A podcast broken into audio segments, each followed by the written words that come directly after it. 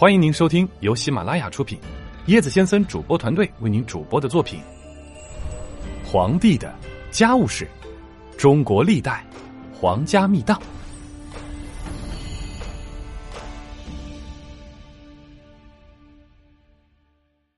第四节：多尔衮生母被赐死事件。在努尔哈赤的十六个儿子中，多尔衮排行十四。他的同胞兄弟还有排行十二的阿济格与排行十五的多铎。多尔衮的亲生母亲为阿巴亥，皇太极是他同父异母的八哥。阿巴亥是在一六零一年嫁给努尔哈赤的，当时努尔哈赤四十三岁，已经有了六七位妻子，而阿巴亥只有十二岁。阿巴亥风姿俊美，颇有心机。很受努尔哈赤的宠爱。两年后，皇太极的母亲大妃孟古格格病逝，不久，阿巴亥便被立为大妃。一六二零年，努尔哈赤休弃大妃阿巴亥，公开的名义是指斥大妃偷藏财物，实际上有很深的隐情。这一年三月，努尔哈赤的一个小妃子德音泽。告发大妃阿巴亥允许贴身侍女将一匹蓝布送给情人。当时女真人中有一项严格的禁忌：不经丈夫同意，女人若将财物送人，就是欺骗丈夫；若是送给男人，就会被认为是倾心于该男子。德音则进一步揭发，阿巴亥曾经两次被犯送给大贝勒代善，一次给四贝勒皇太极。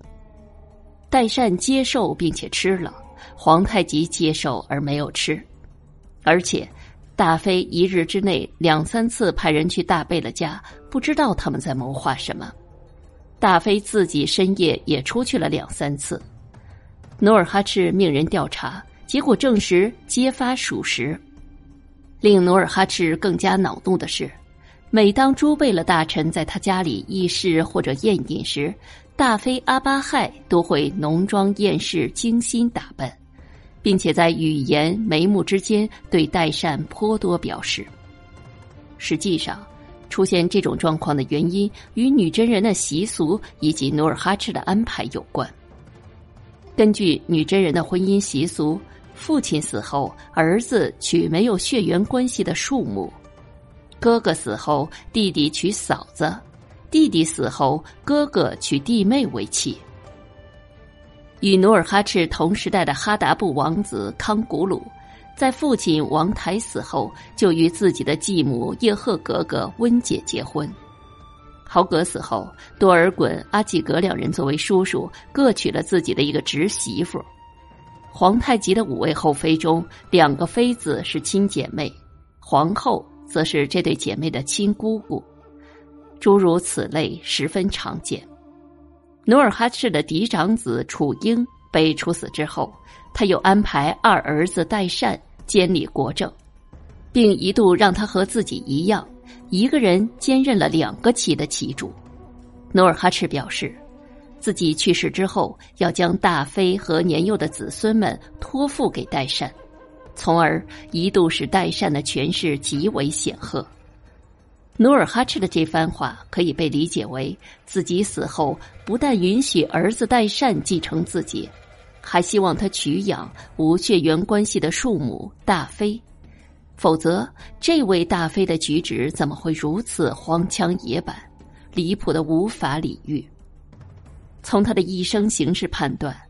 假如不是置身于这种多种婚姻文化氛围之中，这位史书记载中有心机的大妃，应该断不至于会错意到如此程度。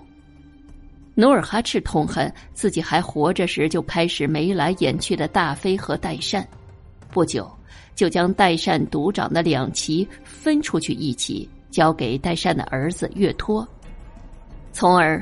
代善失去了父亲的欢心，被迅速边缘化。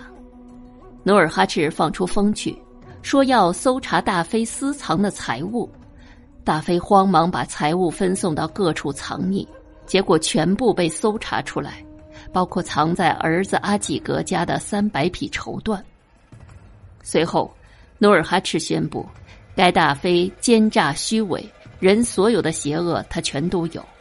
我努尔哈赤用金银珠宝从头到脚的装饰你。用别人见所未见的上好绸缎供着你养着你，你竟然不爱你的韩夫，把我蒙在鼓里去勾引别人，难道不该杀吗？随后将这位大妃休弃。努尔哈赤也许对阿巴亥的情谊并未泯灭，所以不到一年又将她接回，继续做大妃。由于大妃有心机且好嫉妒，使努尔哈赤觉得不快。留下他恐怕死后会祸乱国家，于是预先给诸王交代遗言说，他死时必须命令大妃为他殉葬。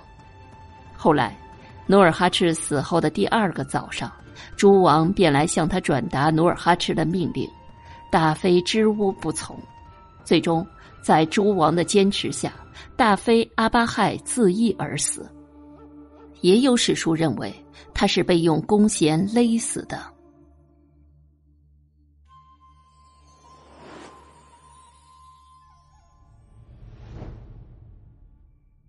本集的趣味链接：多尔衮与孝庄的关系。